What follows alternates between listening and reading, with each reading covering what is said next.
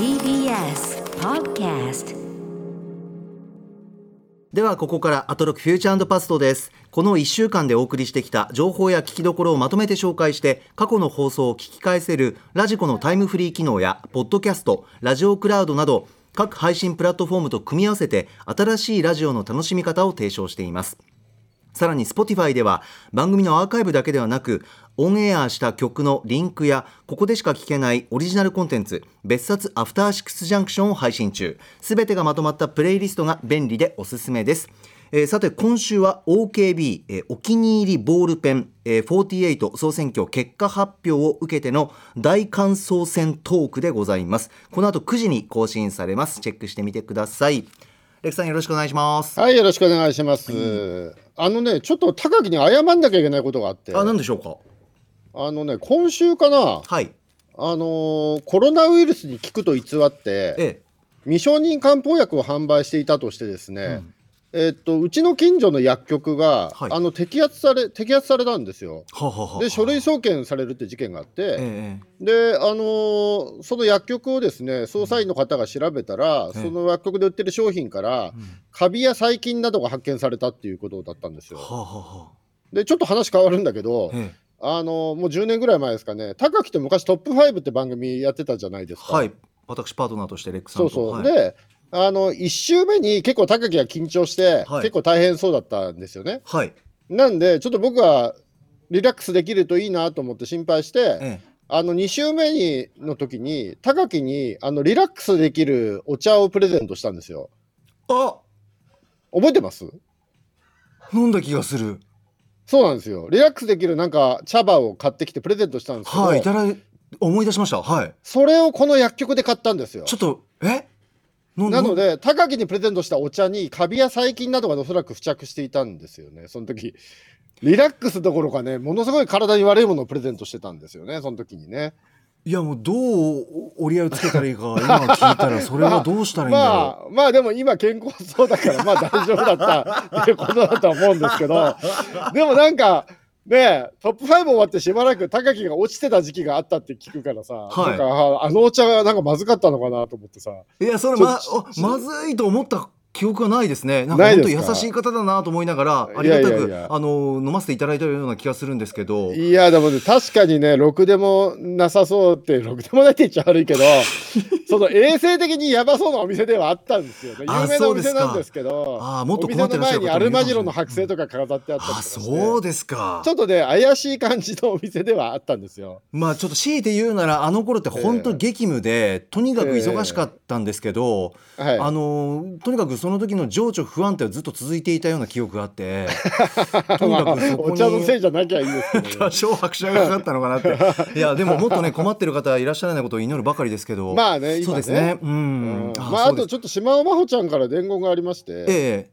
あの高木から、はい。誕生日に歯ブラシをプレゼントされたっていうことなんですけど、そうですね。いろんなはい、うん、その歯ブラシがめちゃくちゃ硬いっていう、あでも固めですよ。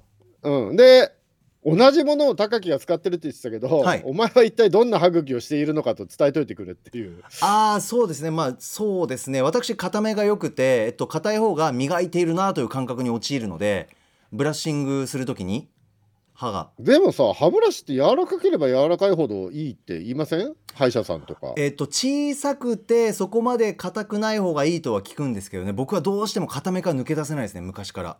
ああそう。はい。え小さい方がいいの？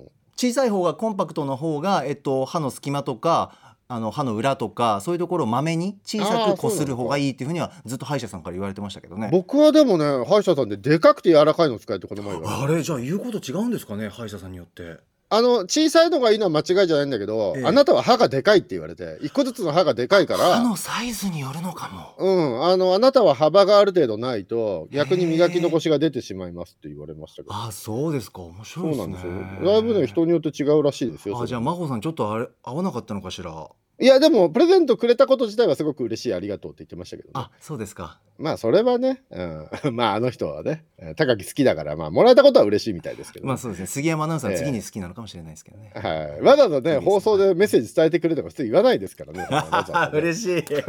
マモさん会えないかな。しばらく会えないのかな。ねえちょっとあれですけどね。ちょっとフュージョンパスにも来てほしいなと思います。はい。はいありがとうございます。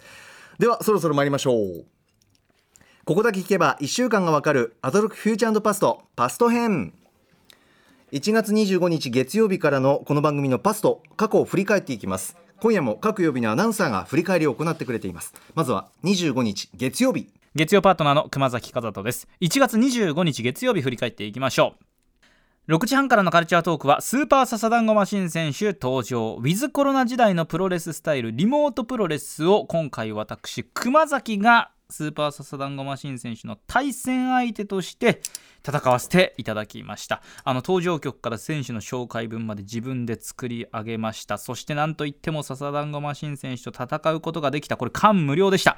アナウンサーとしてのキャリア8年の全てをですねここにぶつけましたのでぜひ聴いてください。7時からのミュージックゾーンライブダイレクトは月1レギュラーの DJ プロデューサーの豆腐ビーツさんのクイズミックスでした。今回超難問となっております。そして8時からの特集コーナービヨンドザカルチャーは野球漫画の殿堂入り漫画家水島真司先生の功績についてきちんと考える特集を水島真司漫画研究家の文化系スポーツライター小熊直人さんとお送りをいたしました。前半が水島漫画が野球の教科書的存在だったのかについてそして後半が描いたことが現実の野球界で実際に起こる水島予言についてのこの2本立てでお送りをしました。まあ、水島先生の予言本当に様々なことがあるんですが実際に珍しいプレーがその後起きたりとか、まあ、印象的なのはやっぱり北海道に新球団設立で実際に日本ハムファイターズが北海道に移転したりとかドーム球場も描いていてその後に東京ドームが実際に生まれたりとかその漫画で書いたことが現実に起こることが数多くあってそれもすごいなあという感じがいたしました。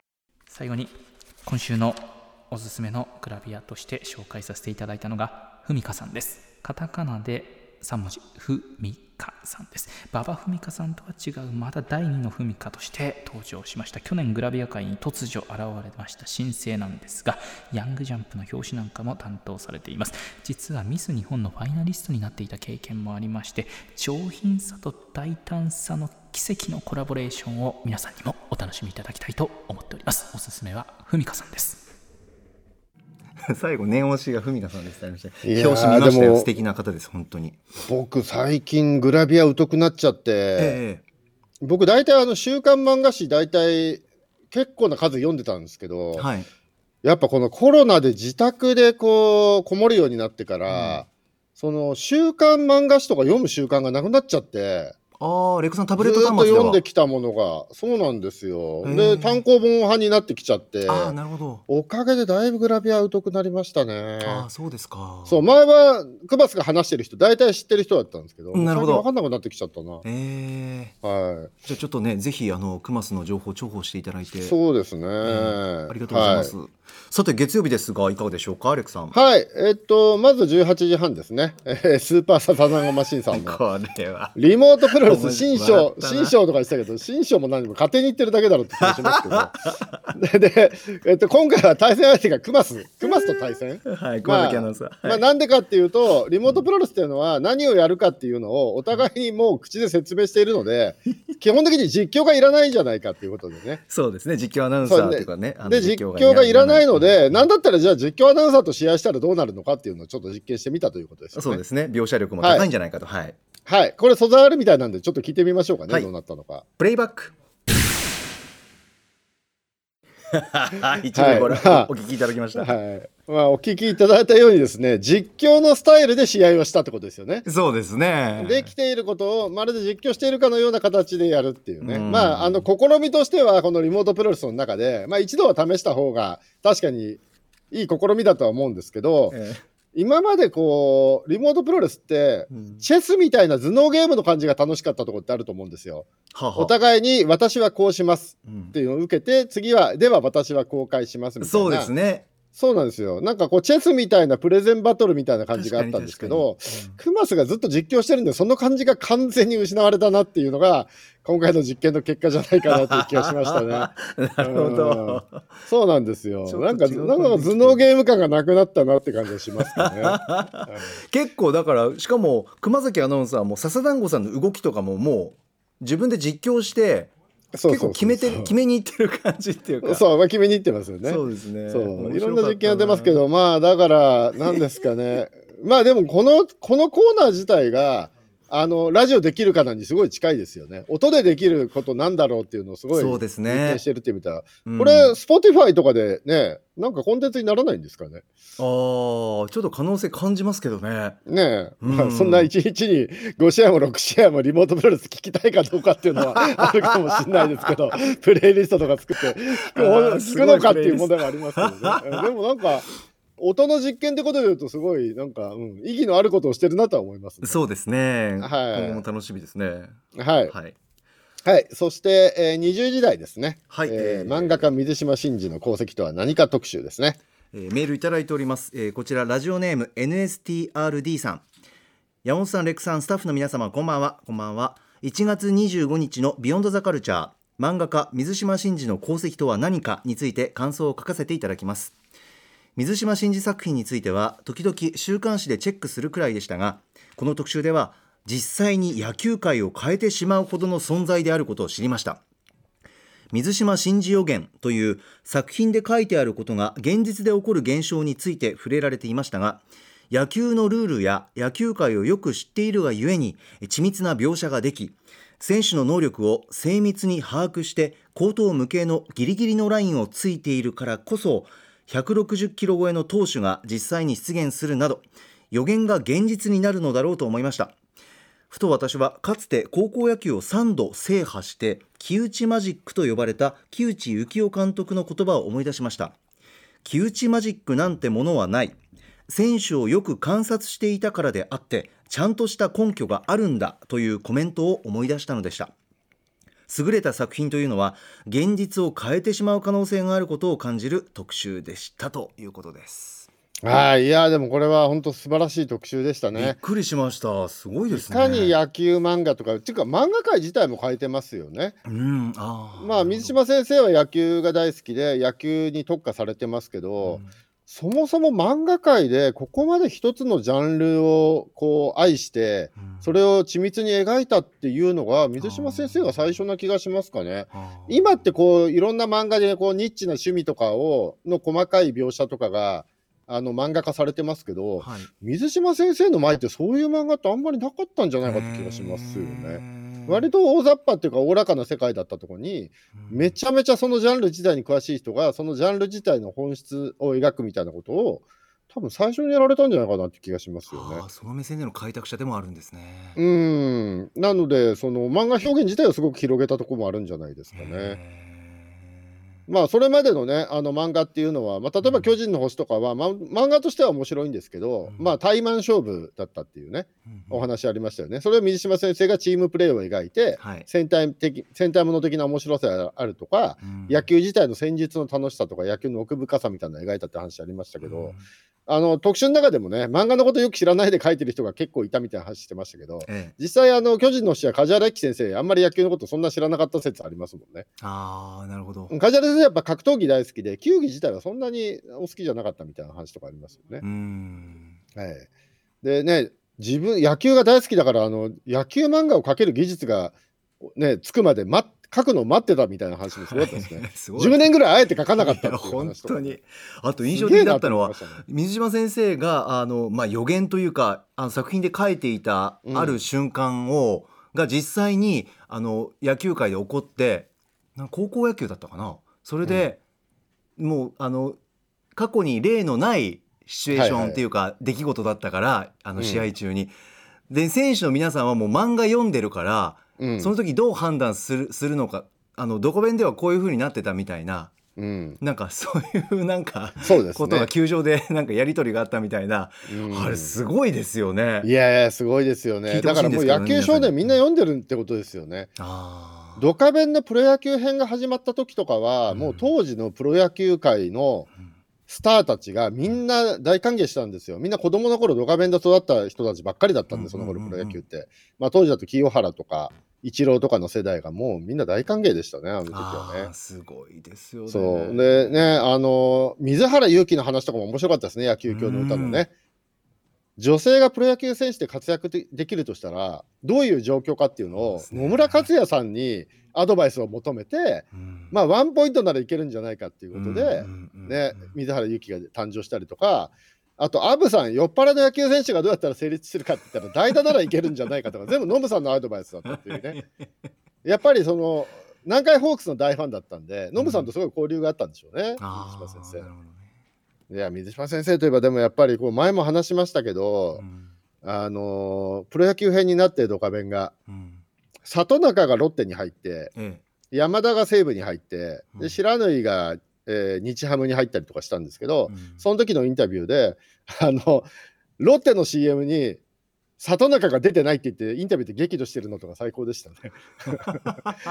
ロッテは里中の価値が全然分かってないとか言って、当時、あの、ロッテの CM は SMAP が出てたんですけど、ええスマップと里中だったら里中の方が全然タレントとしてで上だろうとか言って、マジで怒ってたりとか、あと、日ハムもなんで知らぬいを CM に起用しないんだとか言って思いが。すごい怒ってるインタビューとか最高に面白かった。そう、もうああの、水島先生の中では現実に存在してますからね。里里中とかね白根とか山田とかね。全部ねっていう話も最高でしたし、あと2000年かな、2000年の日本シリーズで、ホークスが99年か2000年に、ホークスが優勝したら、あの優勝が決定した瞬間に、ベンチからグラウンドに水島先生が一番に飛び出してきたシーンとか衝撃受けましたね。あれ、この人選手じゃないのになんでベンチにいたんだろうっていう興奮が抑えきれないで、ホークスのベンチにいたっていう。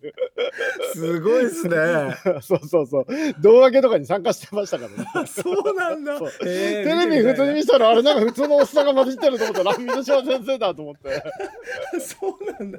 もうそれぐらい野球界でも特別な存在というか。そうですね。すもう、ホークスはね、うん特別ですからね、特に水島先生あはね。ねね。楽しいエピソードありがとうございます。はい。はい。皆さんもぜひラジコのタイムフリーで聞いてみてください。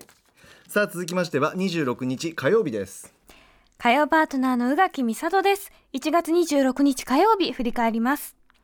6時半からのカルチャートークは富田明宏さんに今年ブレイクしそうなネット発のアーティスト、クリエイターをご紹介いただきました。アドさんのうっせぇは好きなんですよね。めっちゃ聞いてます。7時からのミュージックゾーンライブダイレクトは4人組インストバンド、床の間でした。そして8時台の特集コーナービヨンドザカルチャーはこの漫画展がすごい。漫画展について考えると漫画や美術館のことが見えてくる特集を京都精華大学国際漫画研究センター研究員の伊藤優さんとお送りしました。伊藤さんのお話を聞いてから改めて原画そしてどうキュレーションされているかをしっかり見たくなりました。漫画展に行きたい。京セラ美術館のドラえもん見に行きたいな行けるようになってるといいなはいそんな火曜日でございます。レックさんいかがでしょはい、まずはこの日、オープニングでですね、えーちょっと世間を騒がしたですね、映画批評 DM 騒動に関してオープニングトークで取り上げました。う。はい。で、えっと、まあ、ざっくりとどういう、えー事件かと言いますと、えっと、映画批評の岩田編集長が出演した、まあ、当番組、アトロクへの感想の、ツイッターでの感想ツイートに対して、映画飛行の公式アカウントから、えー自らの死をほのめかすような DM を送り、まあ、問題になったという件ですね。で、さらにその後ですね、被害者の個人情報が加害者である編集長に伝わったりとか、加害者から被害者に直接連絡がいっちゃったりとかね、さらに事態が悪化したりしちゃったんですけども、まあ、そもそもね、このハラスメント案件とか脅迫事件で、被害者と加害者が直接話し合うなんてありえない状況っていうか、まあ、はい。本来なら最も避けなければいけない事態なんですよね。まあ、今、そういう状態になっているということで、でその事件に関してですね、歌丸さんと宇垣さんが、まあ、用意された原稿とかではなく、えー自分の言葉でお二人が語ったんですけれどもね、はい。まあ、ただ、二人の話が、こうどういう話だったかとか、良かったとか悪かったとか、あんまりここで論評したりとか、なんかそういうことをするべきじゃないのかなと僕は思っていて、ええまあこれね、あの被害者の方がいて、しかもまだ現在進行形のね、事件で何にも解決してないので、そのね、歌丸さんが何語ったとか、宇垣さんが語ったとか、なんかあんまりね、外野の僕がガヤガヤここで言うのも良くないかなと思います。はい。なので、あのまあ、この件について理解を深めたいという方は、えっ、と、ラジコなどでぜひ聞いてみてくださいという感じですね。はい。はい。さあそれからレックさん。はい、えーその後ですね、18時半から富田明宏さんの、えー今年注目のネット発アーティスト、クリエイターっていう特集がありまして、はいこれね、まあ3曲ご紹介いただいたんですけれども、ええ僕知ってたのはね、1曲目にご紹介してた、アドのうっせぇわは知ってましたね。私も知ってましたはい、これは、これ知ってました。え、高木はこういうのどこで見つけてます？えーっと基本的には YouTube を見ている中で遭遇したりそれからはいはいやっぱりこの、なんていうんですかねあの配信系の音楽サイトはいはいはい。で、あの新曲欄でポッと出てきてあ引っかかったりしますけどねあ、あ配信での音楽サイトでもこういうの見つかるんですね。見つかります見つかりますあの話題になる前にでも新曲としては上がっているのでとかではいはいはい。はいねなんか、ここ2週間ぐらい歌丸さんが、みんなはこういう流行ってどこで見つけてるの？みたいな。おっしゃってましたね。見つけ方が分かんないんだけどみたいな。おっしゃってました。流行りがどこで生まれてるんだみたいな話してましたけどね。はい。あの僕もあの自分でもう見つける能力が著しく低下しているというか、ええうちは大体ね娘が娘がこういうの見つけてくるっていうか。ああもう娘さんだった。あ娘さんおいくつでしたっけレックさん？今 8,、えー、と8歳になりました。小学校2あそうですか年生なんですけどもあやっぱね学校のね校内放送とかでその放送委員会の先輩がかけたりはあ。56年生がかけたりとか。ーもうそういうとこから入ってくるんだ。まああとやっぱり小学生が小学生ってヒカキンさんとか大好きで YouTube ばっかり見てるじゃないですか、はい。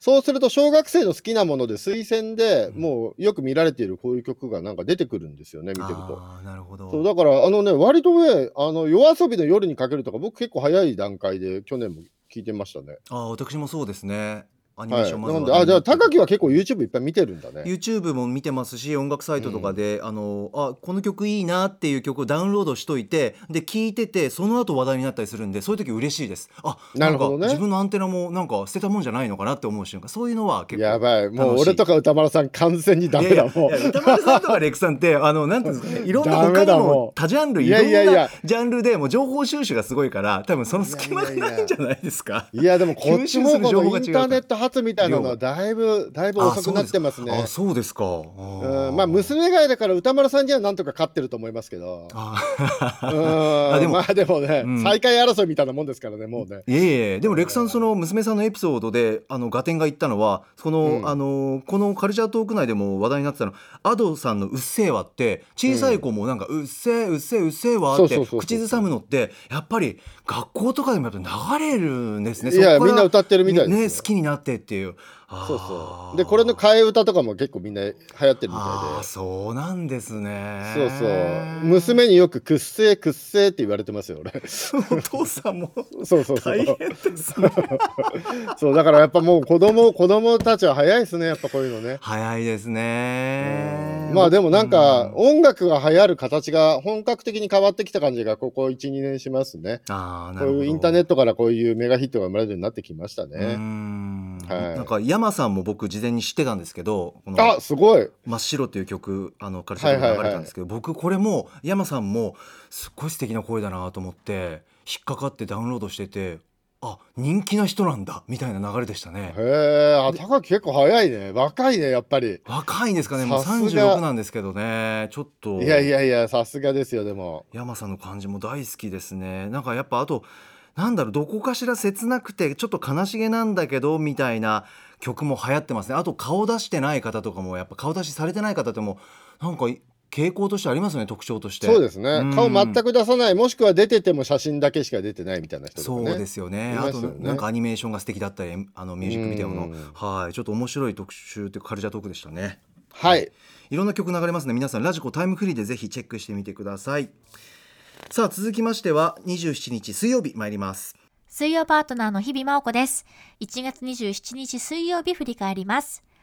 6時台のカルチャートークは映画ライターテラサーホークさんによる月間一人総選挙ドラマワンダビジョン配信記念ワンダ・マキシモフの悲しき戦い編と題してワンダの激戦を映画やコミックを交えて振り返っていただきました。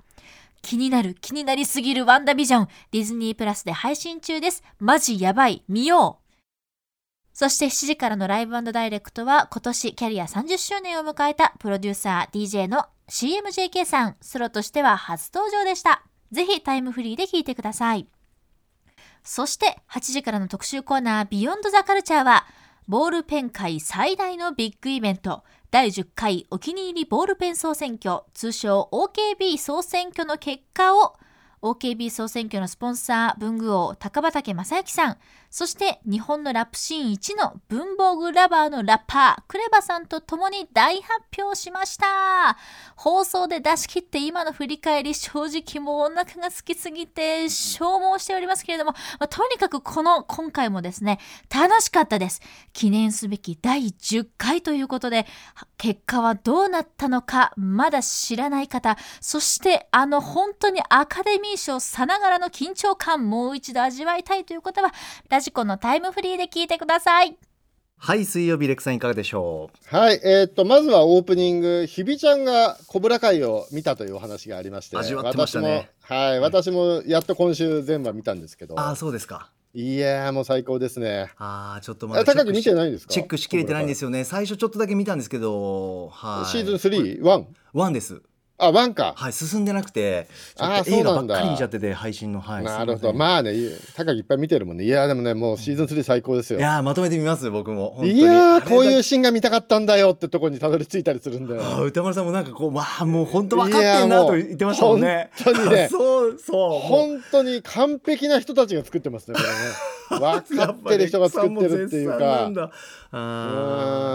やでもなんかねコブラ会もそうだし、うん。スター・ウォーズのマンダロリアンもそうだしね。あと最近だとねどうなるかわかんないんですけど、あのフィリピンで日本でやってた超電磁マシンボルテス5っていう、あのアニメがはい。あの CG, CG でやるのかな？のトレーラー映画化するっていうねトレーラーが出てたりするんですけど予告みたいな。はい。予告がうん。やっぱりその本当に好きな人が作るとはい。やっぱちゃんとツボを押さえたものになるんだなっていうかへうえその予告は前ね YouTube とかですか？えどこどこあボルテス5、YouTube、ツイッターで流れてきたの見たんですかね。ね。もうものすごい熱い、熱くて、それも最高だったんですけどね。えまあ、YOSHIKI さんがマンダロリアンの話ちょっとした時に言ってましたけど、ええ。ね、そのファンダムダメじゃんみたいな、ファンが作るものってダメじゃんとか昔よく言われたんですけど、えええいや、やっぱりファンでもちゃんと自信持って作ってるファンがやれば、えうん。理解してるファンが作れば、ほもう最高のものができるっていうのが最近、証明されてきたのかもしれないですね。なるほどうん、ただ、コブラ会なんかね、シーズン4で終わっちゃいそうな雰囲気、今3ですもんね。今、そうなんですよ。雰囲気はあるってことか。そうですなねこれ映画で言うとラスト30分みたいな雰囲気なんですよね。ああそうですか。うん、そこに来ちゃったんで、へーああ、シーズン4で終わっちゃうのかなっていう寂しさもちょっとありつつ。あさあずっと続いてほしいという感じもありつつ。まあ、しうん。シーズン1から始まったエピソードはここで終わりそうな雰囲気になりましたね。4は、えっと配信予定はもうあるある、はまだじゃないですかね。うんまだ撮影も入ってないんじゃないですか。あそうですか、はいえはい、そしてその流れでね、あとウェブウェブドラマというか配信ドラマ尽くしですけども、はいえーテラサ・ホークさんがいらっしゃいまして、えええーワンダービジョンにね、えー公開記念ということで、ワンダービジョン、ワンダの、ワンダじゃない、ワンダの考察ですね。はいがありました。で、えーこれがワンダービジョン一人総選挙っていうことだったんですけど、ワンダと一人総選挙か、だったんですけど、ええあの聞いててあのすごくワンダービジョンを見るにあたってなんか補助線になるような特集だったんですけど、うん一体何が選挙なのか選挙である必要があるのかっていうのがだいぶ だいぶ聞いてる僕もよく分かんなかったけど喋ってる寺澤ホークさんもやや疑問を持ちながらという 特集になってましたかねこれね。わかんないですけどその選挙っていうのをホークさんが背負ってくださってる感じがたまらなく その優しさがすごいやっぱホークさんっていい人だなってでも歌丸さんも選挙じゃなくてもいいんですよ。やめますかって聞いたんだけど、いいんですよって。そうそう。いや選挙でやります。そこは結構頑固っていうか、いろんないろんな思いやり思いやりで。与えられた役割を全うしようっていう。そうそうそうそう姿勢がねたまんないですね。僕もトータルで好きですねなんか。え、ワンダービジョン見てます？ワンダービジョン見てないですね。ディズニーチャンネルですよねこちら。あのそうですマンダロリアンと一緒で。ね。そうなんだよな。そう。そこねまだ踏み出してないんですよ。すいません。ね歌丸さん大絶賛でしたけど、僕うん。1話目とかね2話目とかちょっときつくて、あえーこれいつまで続くのかなみたいな気持ちになってたんですけど、3またそっから話から、あれ？これはもしかして面白いのではって感じになったんで、あ3話に入れば、あの3話まで諦めない方がいいですね。ちょっとまた展開変わっていくんですねあの様相が。そうですね、え2話ー2話の終わりの方から変わってくるのかな。えー。最初はもう2話の途中ぐらいまでこれなんか鈴宮春日のエンドレスエイトみたいななんか雰囲気だぞみたいなこと思ってたんですけどはあ全然違うなっていう。あのこれはこれはそういうこととは違うんだなっていうのが分かってくるんでちょっと目が離せなくなってきてるわあちょっと配信サイイトディズニープラスですね。で小村会はネットフリックスでも見られる。うん。はい、はい。ありがとうございます。トはい。そして8時台ですね。OKB48 はい、えーメールいただいております。ラジオネームアリンゴさん。えー今週はアトロクを聞き興味を持つようになった。あー年に一度のボールペンの総選挙。第10回。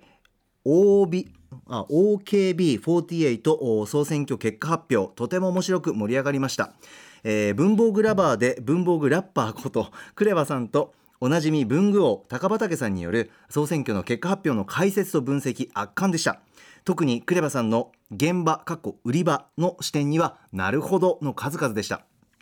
左利き勢や丸付け勢のボールペン選びから書類などの用途によって使い分けされているという投票のコメントによる情報も参考になり使ってみたいなと思いました大型新人の登場により前年度から大きく入れ替わったランキング争いは見ものでランキングが発表されるたびに「うえー!」や「おー!」などと驚きと落胆に包まれるスタジオの歌丸さんやクレバさんの反応にも大いに楽しませてもらい最高の特集でした私もウェブ投票で普段使っている推しボールペンに投票しましたが実際に48本に会いに行って新しい出会いを体験したいなと思う特集でしたということです。今回も楽しかったですね。いやークレバさんがやっぱりいやー。文具ジャムの面々と対等というかもう完全にメンバー入りって感じですもんね。いや本当そうですよね。そしなんかもうてね解説って立場なんですけど、はい。誰よりも楽しんでるっていう。そうそうそうあと誰よりもコンパクトに的確に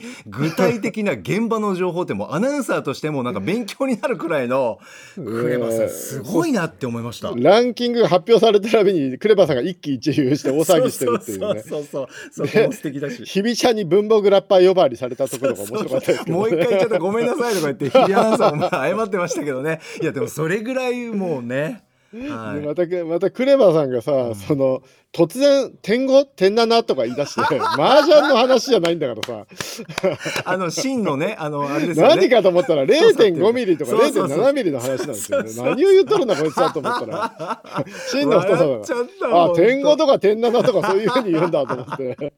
あーそうですよね。なんかい通なや感じいやーでもクレバさんがやっぱ花がありますねでもね。いや本当そうですね、えー。なんだろう本当魅力的、まあお声はもちろんですし熱意も文房具マニアのおっさんがねうひゃうひゃ言ってたのとやっぱちょっとちょっと花が生まれた感じしますよそうですね、はい。愛情もで今回はなんかものすごい票数も多かったって話ですよね。そうなんですよね、うん。まあ一人複数投票が OK ってことなんですけどコピペの投票が大量にあって削除されたみたいなね、話そうですね。もありましたね。なんかどっかで聞いたような話だぞと思いながら、不正投票ではありませんって言ってたけどね。はい、ちょっとそれはねあの次はあの構成作家古川光さんも改善していきたいなというふうにも言ってましたけどね。システムもねね。投票の。はい。はい。いまあそういう問題もね改善できるといいですね。はい。はい、さあ続きましては28日木曜日です。木曜パートナーのうないりさです。1月28日木曜日振り返ってまいりますまず6時30分からのカルチャートークは格闘ゲームの自宅諜報員白水さんに2020年最も手応えを感じた諜報活動について伺いました。その衝撃の事実がですねマダガスカル島にも格闘ゲームのコミュニティがあるというお話なんですね。まあそれはあるのかもしれないけど本当にあったんだっていう驚きのお話なのでぜひ皆さん聞いてみてください。そして7時からのミュージックゾーンライブダイレクトは新世代ジャズバンド月光トカゲパレードによる取り下ろしライブ音源を放送いたしました。そして8時台の特集コーナービヨンドザカルチャーはライムスター歌丸のマブロン2020年度アイドル的ソングベスト15大発表特集ということで宇多丸さんがブブカで連載中のマブ論で紹介した楽曲の中で2020年度個人的に最高だと感じた楽曲15曲を怒涛のようにご紹介していきました。お相手は白夜書房の森田修一さんということで私が一番好きだなって思ったのが宇多丸さんが2位に選んだ佐々木喫茶フォーリンラブフィーチャリング旋律かなのこの曲めちゃくちゃなんか初めて聞いたんですけどちょっとね個人的に一番好きでした。なんでかっていうとアイドルソング風なのになんかその中に毒みたいなものが見えてそこがねなんかちょっとなんだろうなんかドキドキさせられるというか非常に癖になる楽曲でした。ぜひ皆さん改めてこの特集もタイムフリーで聞いてみてください。ということで以上木曜日でした。山本的には4位のウッカーさんの恋一番目最高でしたけどね。あれレクさん笑ってらっしゃいます？どうしました？いや、違う。うなぱんも高木も、ランキングもので順位先に行っちゃダメでしょと。ええあ順位。あ そうか。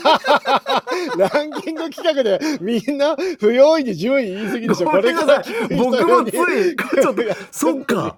釣られたっていうか。そうですよね。そっかそっか。そこは残しといてね。ごめんなさい自由だなと思って。ごめんなさいエックさんもすいませんそうだそうだちょ気をつけますはい。はい、ということで、しましえー、20時代あですねい。はい。これメール来てますかね？はい、ありがとうございます。メール来てます。えーラジオネーム地球最後のお父ちゃんさん。えー今週木曜日の特集マブ論アイドル的、えーソングうんベストうん 2020 with BUBKA 森田修一、えー本当に最高の特集でした。えーあアイドル的ソングあそうですね。宇多丸さんのマブ論。はい。宇多丸さんが雑誌「BUBKA」で長期連載されているアイドルソングに特化したコラム「マブ論」のラジオ版として毎月放送されている人気コーナーがついに「ビヨンド・ザ・カルチャー」に登場。2020年を彩った名曲の数々が歌丸さんの熱い解説付きでたっぷり聴ける幸せよ。カウントダウン形式で登場するアイドル的ソングもねぎっこの皆さん中島めぐみさんリューティスト広瀬愛菜さんなどなど最高すぎ。しかもこの特集を聞くことにより現代版シティポップの今を知ることもできるという最高の1時間でした。求めていたもののはるか上を行く夢のような時代の到来にもう死ぬのかなという発言をした歌丸さんに激しく同意しつつかっこ笑い。何度もラジコタイムフリーで楽しみたいと思います。ということです。はい。いや、これも今年一番どころか、アトロク始まって以来ぐらい、歌丸さんがテンション高かったですね。確かにそうですこねんなにパーソナリティテンション高いの初めて聞いたよぐらいのテンション多で。いや、これ、すごかった楽しかったな、ね、聞いてる方も楽しいやかったですね。本当にこれ楽しかったですねうん最高でしたいやこれはね、まあ、歌丸のテンションがどれぐらい高かったか、ちょっと素材があるみたいなので聞いてみましょうかね。えープレイバック、素材が段積みになってるっていう。まあ、まあ、何が気が、気ね、おかしいかっていうと、これ、15曲かけたんですよね。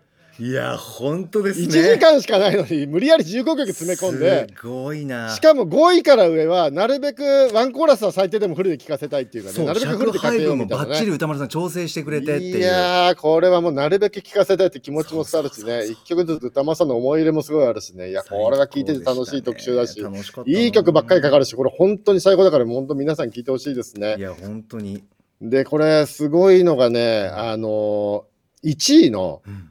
1位、まあ1位、何の曲かは言いませんけれども、ええ。1位の歌丸さんの前振りから、はい。えー前振りがあって、そこから曲に入ってはい。っていう流れが、まあ本当エモくて、ええ聞いてて、あ、これ完全に歌丸泣かせに来てんなと思いましたね。はあ、なるほどね。えーあ、でもこれ別にオープニングで喋ってるから言ってもいいのかな、なんです何か1位ってあのはい、ありがとうございます。今日ねた。だいてすいません。はい、1位はあのハイパーヨーヨーのみなあのおはい二人のお家で聴きたいサマードライブアンセムでございまうす。んね、それでね、昨日これをきリアルタイムで聞いたちゃんちゃらさんが号泣して1時間泣き続けたっていうのもいい話だったな、これ。いや、俺もでもこれ昨日普通に聞いてて、はいちょっと歌丸さんの前振りから曲がエモすぎて、うん昨日ちょちょうど歩きながら聞いてたんで、有楽町あたり歩いてたんですけど、ええ結構グッときましたね、僕もね。泣かせに来たね、最後と思いました。そうですよね。なんはいか素敵な時間だったな。はい、そしてさっき高木も言ってましたけれども、あの、えっと岩崎ディレクターから「お前の推し曲一曲かけていいよ」って言われて 実は僕が選んだのもその曲その曲だったんあですよ。そうなんですかアレクさん。はい、なので嬉しい。ちょちょっとねちょっと聞いてみあますか、ね、聞きたい聞きたい。ウッカのはい恋一番でうっかで恋一番目お送りしています。ああ最高。いや最高っすねすごいですねこの曲やっぱり。最高だな。この伸びやかなボーカルとねあのサビのふわりの面白さもう完璧面白いふわりがですね最高も本当もう歴史に残る名曲う。ですよねいや本当にもうはい幸せこれ聞いて歩いてるだけで最高でしたもんもう今日なんて。ねいやでも。ねというような曲がなんと15曲もかかりますので、そうなんです。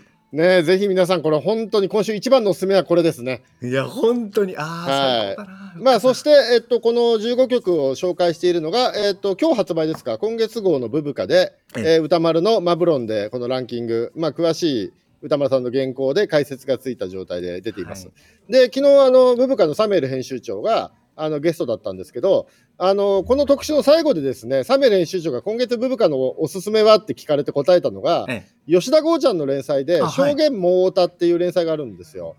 でその証言モーヲタにあと有名な、えっと、ハロプロのオタクの、えっと、侍さんっていう人が出てるんですけど、その侍さんのね、えっと、本当はハロープロジェクトに対する証言のコーナーなんですけれども、ええ。そこで、えっと、ちょっとそのまあこれねどうなんだろう。まあいい別に言ってもいいですよね。えっと、ちょっとその侍さんという人がちょっと塀の中に入ってらっしゃるんですよ最近まで。ええで塀の中に入ってらしたんですけどもそこでの証言であの刑務所では TBS ラジオがずっとかかってますよっていう。ええそうなんですか。いうお話がありまして。あそうなんですね。そうなんですよ。もともとは野球中継をずっとかける習慣があったんですって。はいなのでずっと TBS ラジオがかかってたんですけれども、うん野球中継が終わってこのアトロクが始まったんでその流れで、あの刑務所では毎晩アトロクが流れてるんですって。へえ嬉しいですね。なので、あうん。のー受刑者の皆さんは最近ものすごくサブカルチャーに詳しいって言ってましたね、へえカルチャーっていうようながことがそう起きてるっていう話とかまああーそんな証言も出ている部分が今月を、はい、非常に面白いんで ぜひ皆さん読んでみてくださいという。なるほど、はい。ありがとうございます。さあそんな木曜日でございました。あえー、とこの8時台の特集は特にですねライブダイレクトもそうですがいろんな曲流れますので皆さんぜひともラジコタイムフリーでチェックしてみてください、えー最後は本日29日金曜日参ります。6時後半の週刊映画辞表ムービーウォッチメン。歌丸さんが評論したのは KCIA ナムさんの部長たちでした。続いてはこちらです。7時のライブダイレクトはキーボーディストの竹内和武さんでした。そして今は今週の番組内容を振り返っています。さて本日振り返りで紹介した各コーナーラジコのタイムフリー機能やスマホアプリラジオクラウド Spotify アンカーなど各配信プラットフォームのポッドキャストでもお楽しみいただけます。以上ここまでアトロクフューチャーパストパスト編でした。この後は来週1週間のアトロクの予定まとめてお知らせします。Station. では来週1週間のアフターシックスジャンクションの予定を一気にお知らせします。まずは2月1日月曜日。6時半はプロ書評家プロインタビュアーの吉田剛さん登場。7時はヒップホップ DJ の DJ セロリさん。8時は卓球ほど素敵なスポーツはない。思わず卓球が好きになる。名選手名エピソード特集。by 卓球史研究家伊藤城太。続いて2日火曜日。6時半からは声優歌手の中島めぐみさん登場です。トークテーマはニューアルバムグリーンダイアリーについて。7時からは5人組バンドクロイが初登場。8時はハリウッドで活躍中のスタントウーマンで俳優大島遥さんにスタントの知られざる仕事やプロの目から見てすごい女性アクションは何か伺っていきます。3日水曜日。6時半はバンドチャットモンチーの元ドラマーで現在は作詞翻訳エッセイなどを手掛ける高橋久美子さん登場。7時はハッピーポップユニット入表が初ライブ。8時はアメリカ元大統領にして文化系世界最強のパイセン。カルチャーキュレーターオバマ入門特集。音楽編を音楽ジャーナリスト高橋義明さんにがお送りします。4日木曜日。6時半ゲームメディアデンファミニコゲーマー編集長のタイタイさんが初登場。いいゲーム記事とは何かについて伺っていきます。7時は2人組ユニット月の満ち欠けが番組初ライブです。8時はカルチャー基礎教養講座シリーズ。サイバーパンクは分かった。じゃあ今度はスチームパンクってなんだ特集。SF 評論家の大森のぞみさんと映画評論家の添野千世さんに伺います。5日金曜日6時半からの週刊映画辞表ムービーウォッチメン。来週歌丸さんは花束みたいな恋をした評論します。7時は現役高校生シンガーソングライター崎山壮志さん初登場。8時からは1週間の番組を振り返るアトロックフューチャーパスト。来週は脚本家映画監督スクリプトドクターの三宅龍太さんとお送りします。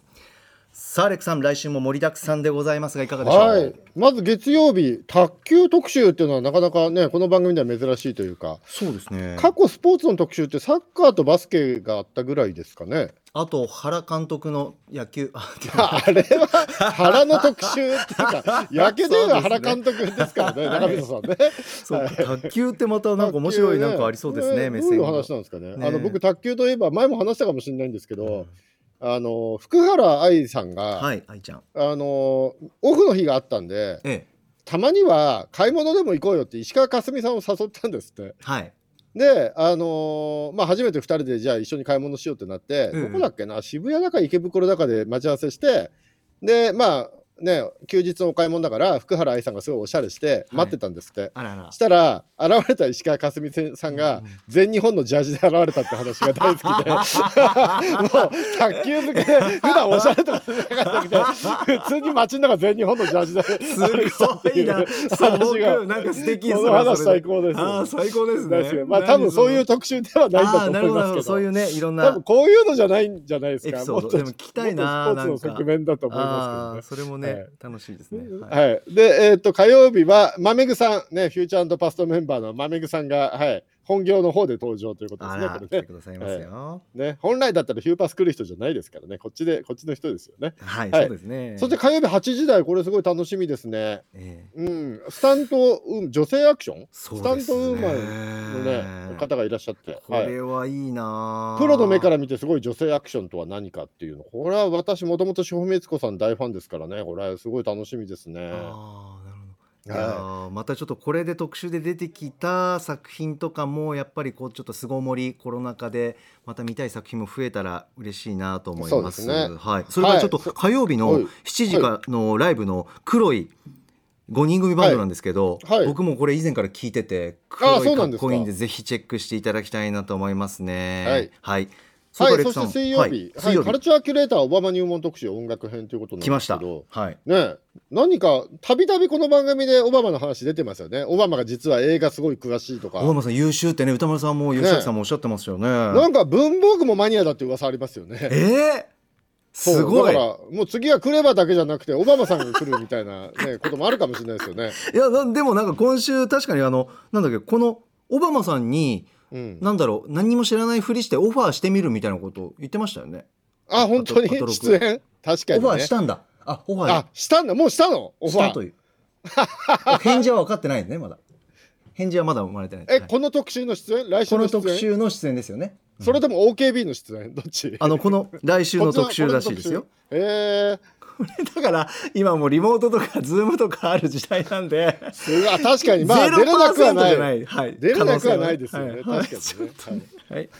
そんな感じでございます。えーそして木曜日は、えー今度はスチームパンク特集。サイバーパンクが分かったんで今度はスチームパンク特集ということでまた大森のぞみさんと添野千世さんがいらっしゃるということで、ははい。お二人ねサイバーパンク特集をやるけどもサイバーパンクにはやや冷ややかっていうのがすごい面白かったですけど。なるほど。ねはい。来週も盛りだくさんでございます。はい。はいじゃあレクさんまた、はい。あのお時間あればフューチャードパストよろしくお願いします。はい。はい。なんかうっせぇわの替え歌が今日衝撃的すぎてお子さんの。そうそう。いやなんか忘れちゃったけど5種類ぐらい歌ってますよよく。5種類ぐらい。うん。浴びさせられた。学校でみんなやってるみたいですね。お疲れ様でした。ありがとうございました。はいお疲れ様です